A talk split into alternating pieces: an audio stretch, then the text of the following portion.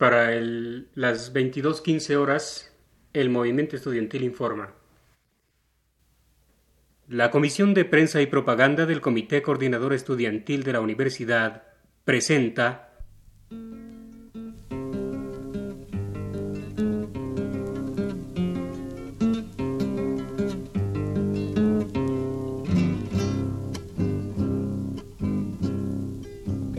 los estudiantes jardín de las alegrías.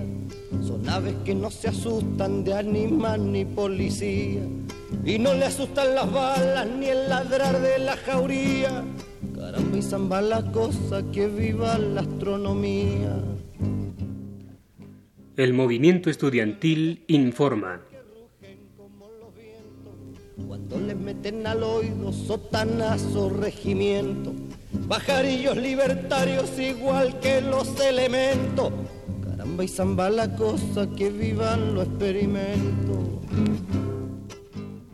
Origen, historia y desarrollo de un movimiento. Del pan que saldrá del horno con toda su sabrosura, para la boca del pobre que come con amargura.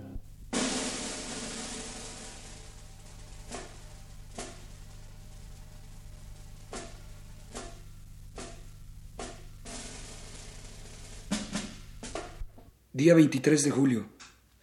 Conflicto entre los estudiantes de la vocacional número 5 y de la preparatoria particular Ochoterena, que culmina con la entrada de los granaderos a la primera escuela, lo que lógicamente según la realidad y lógicamente según la prensa, arroja como resultado muchos estudiantes y varios maestros severamente golpeados.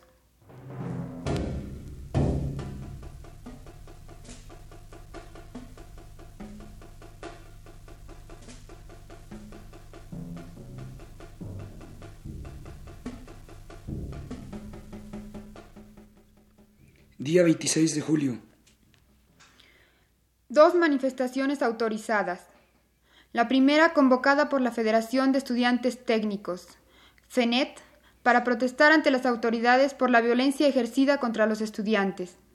Al mismo tiempo, otra manifestación convocada por la Confederación Nacional de Estudiantes Democráticos, CENED, para celebrar el aniversario del asalto al cuartel Moncada. Día 26 de julio, 7.30 de la noche. Al confluir las dos manifestaciones, se dirigen por la calle de Madero rumbo al Zócalo. La manifestación pacífica es asaltada por los granaderos y a continuación también se reprime a la salida de un festival escolar a los estudiantes de las preparatorias del primer cuadro.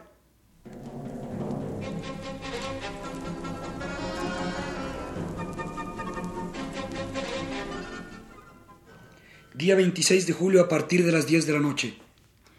Se inicia la justificación de la represión, allanamiento del local del Partido Comunista, detención de líderes, detención de estudiantes.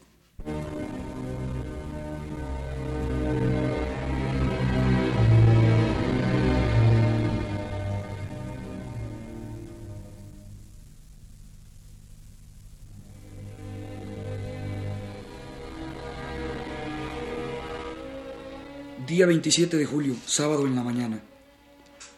Se decide, de un modo natural y profundo, lo que antes parecía un imposible estudiantil, la Unión Orgánica de la Universidad Nacional Autónoma de México y el Instituto Politécnico Nacional. Surge el primer pliego petitorio que incluye, entre otras demandas esenciales, la disolución del cuerpo de granaderos y la destitución y aplicación posterior de la Ley de Responsabilidades de Funcionarios a los dirigentes de la policía. Se continúa la resistencia estudiantil contra la ilegalidad y la brutalidad.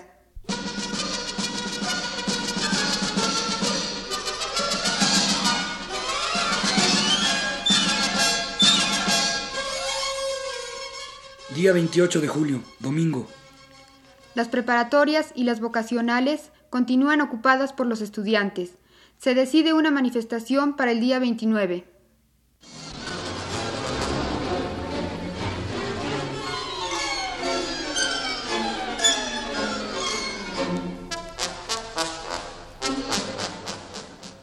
Día 29 de julio, lunes.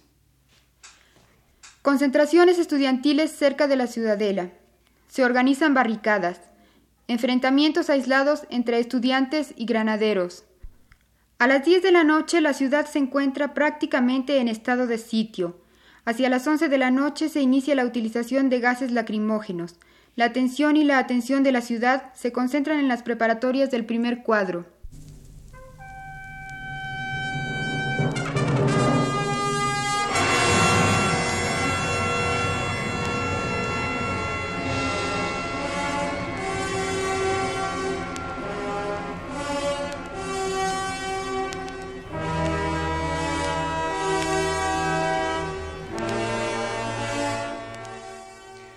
Madrugada del 30 de julio. Madrugada del 30 de julio. Martes. A las 0 horas 40 minutos se presenta en la Ciudadela un batallón de la Primera Brigada de Infantería y dos secciones de paracaidistas. Cerca de las 2 de la mañana, el ejército controla la situación y desaloja con los procedimientos militares consagrados por la tradición latinoamericana la Ciudadela.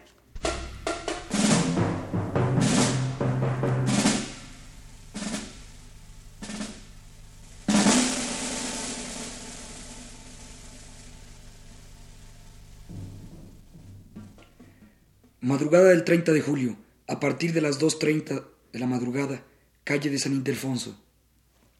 El ejército, previo ejercicio de la bazuca y apoyado en una amplia demostración de su fuerza, invade la Escuela Preparatoria Nacional, arrestando a los estudiantes ahí guarecidos.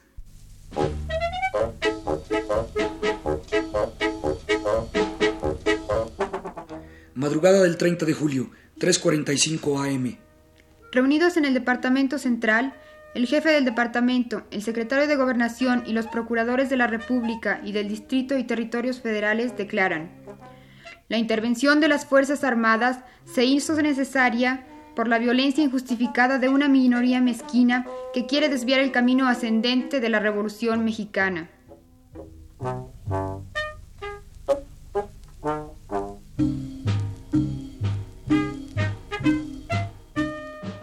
30 de julio, mediodía.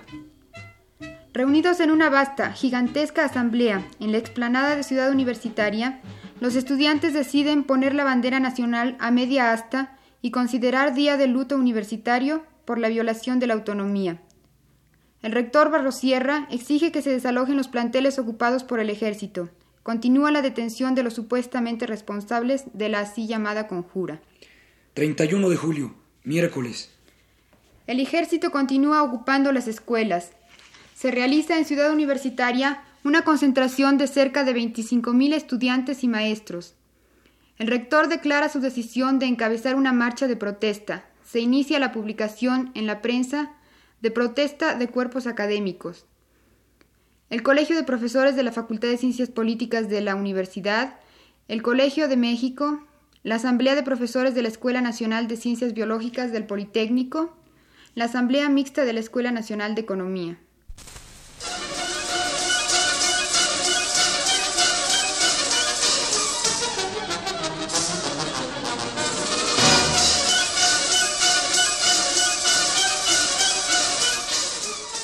Primero de agosto, jueves. Manifestación estudiantil. En un impredecible acto de unidad magisterial y estudiantil, se realiza una manifestación que incluye a todas las escuelas de la Universidad Nacional Autónoma de México y el Instituto Politécnico Nacional, la Escuela de Agronomía de Chapingo, las normales, secundarias e instituciones académicas como el Colegio de México. Se calcula más de 80.000 manifestantes. El rector de la universidad encabeza la manifestación. La ruta seguida va de la ciudad universitaria a Félix Cuevas y el retorno por la avenida Coyoacán y avenida Universidad. El presidente de la República en Guadalajara califica de bochornosos a los acontecimientos y ofrece la unidad de los mexicanos. 2 de agosto, viernes. Se inicia levemente el cambio de la actitud de la prensa hacia el movimiento estudiantil. A su vez, se realiza frente a la rectoría de la universidad una quema simbólica de la prensa precedida por dos marchas de protesta.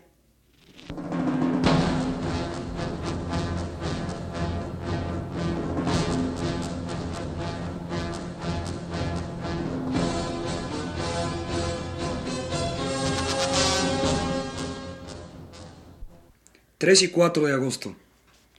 Se continúa la labor de divulgación del movimiento estudiantil a través de brigadas políticas que en calles y mercados presentan ante la opinión pública su actitud ante el conflicto. Se distribuye un número considerable de volantes. Todas las escuelas de educación superior en la ciudad asumen una militancia categórica en el movimiento. Las asambleas permanentes deciden como su misión primera orientar e informar a los estudiantes sobre los fines y las exigencias últimas y primeras del movimiento estudiantil. Día 5 de agosto. Gigantesca manifestación estudiantil convocada por el Instituto Politécnico Nacional y con la participación de la Universidad, Escuela Superior de Agronomía de Chapingo, normales y algunos sectores populares. Se fija a las autoridades un plazo de 72 horas para responder al pliego petitorio y se acuerda votar la huelga nacional si dicho pliego no se resuelve favorablemente.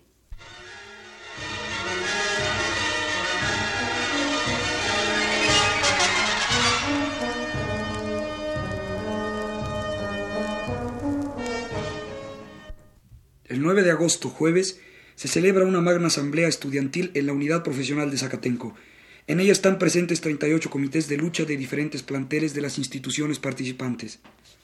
Entre los acuerdos tomados por los estudiantes destacan los siguientes. Llevar a cabo la elaboración y publicación de un manifiesto que rechaza por insatisfactorias las respuestas oficiales al pliego petitorio estudiantil, cuyos seis puntos son Libertad de los presos políticos. Indemnización a las familias de todos los estudiantes muertos y heridos desaparición del cuerpo de granaderos y no creación de otro semejante.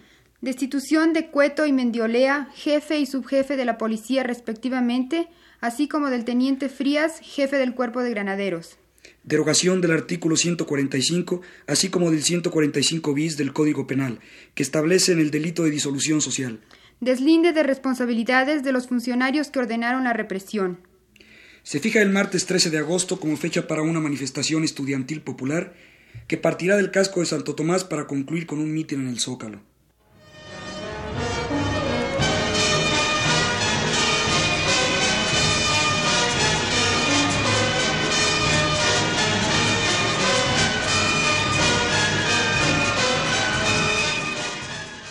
La coalición de profesores de enseñanza media y superior del país pro libertades democráticas quedó integrada el 9 de agosto en una reunión de profesores celebrada en el Auditorio Justo Sierra de la Universidad Nacional.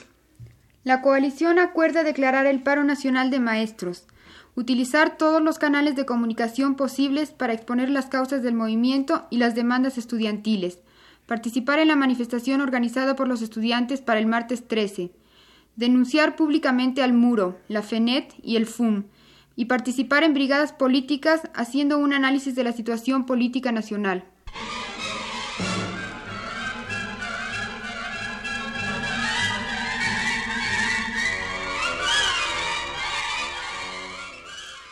Los estudiantes organizan cursillos de análisis político, social y económico de México que se inician con la colaboración de los maestros el lunes 12 de agosto en algunas escuelas de la universidad.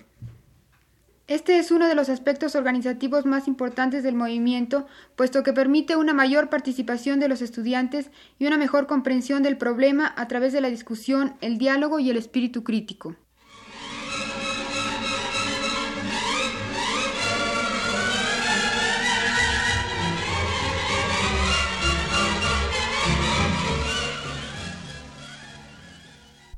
Manifestación del martes 13 de agosto. La manifestación del martes 13, organizada por el Comité Nacional de Huelga, calculada en más de 150.000 participantes y que siguió la ruta propuesta, se llevó a cabo en el marco del más indispensable orden, sin que se perdiera jamás su energía y su espíritu pleno de combatividad. Fue una de las más hermosas, solidarias, vastas manifestaciones que la Ciudad de México ha contemplado se pronunciaron discursos en favor de la democracia, la libertad de expresión y reunión y el orden verdadero. Discursos de apoyo a las causas populares, a la democratización de las instituciones y los sindicatos, y de lucha abierta contra la represión. Se dijo asimismo que la huelga se mantendrá mientras no estén satisfechas las demandas del pliego, se recomendó aumentar la actividad estudiantil a través de la brigada política para acercarse al pueblo directamente, buscando la unión de otros sectores para vigorizar la lucha estudiantil, que es también la del pueblo por las libertades democráticas.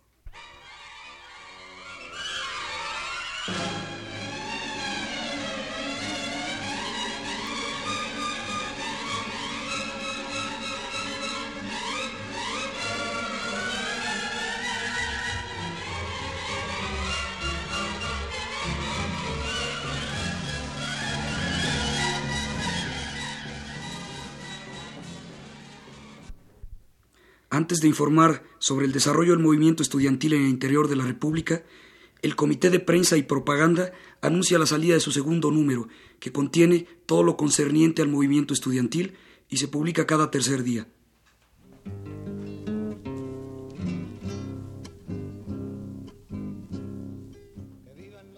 Veracruz. 75.000 estudiantes se encuentran en paro indefinido en apoyo al movimiento estudiantil. Tabasco. Los estudiantes enfrentados a un estado de sitio apoyan el movimiento del Distrito Federal. Morelos.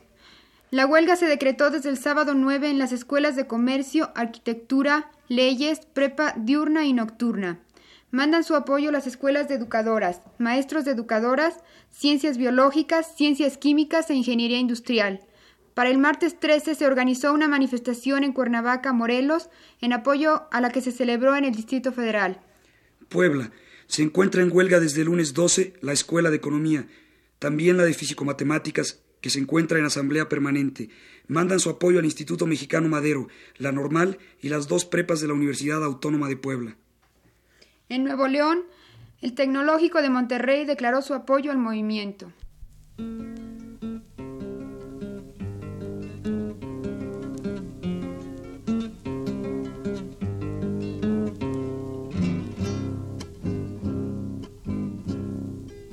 Vivan los estudiantes, jardín de las alegrías. Son aves que no se asustan de animal ni policía. Y no le asustan las balas ni el ladrar de la jauría. Caramba y zamba la cosa que viva la astronomía. La Comisión de Prensa y Propaganda del Comité Coordinador Estudiantil de la Universidad presentó el primer programa de Regimiento Bajarillos libertarios igual que los elementos. Caramba y zamba la cosa que vivan los experimentos. El movimiento estudiantil informa. Son la levadura del pan que saldrá del horno con toda su sabrosura. Para la boca del pobre que come con amargura. Origen, historia y desarrollo de un movimiento los estudiantes porque levantan el pecho cuando le dicen harina sabiéndose que afrecho y no hacen el sordo mudo cuando se presente el hecho. Caramba y zamba la cosa, el código del derecho. Me gustan los estudiantes que marchan sobre la ruina las banderas en alto va toda la estudiantina.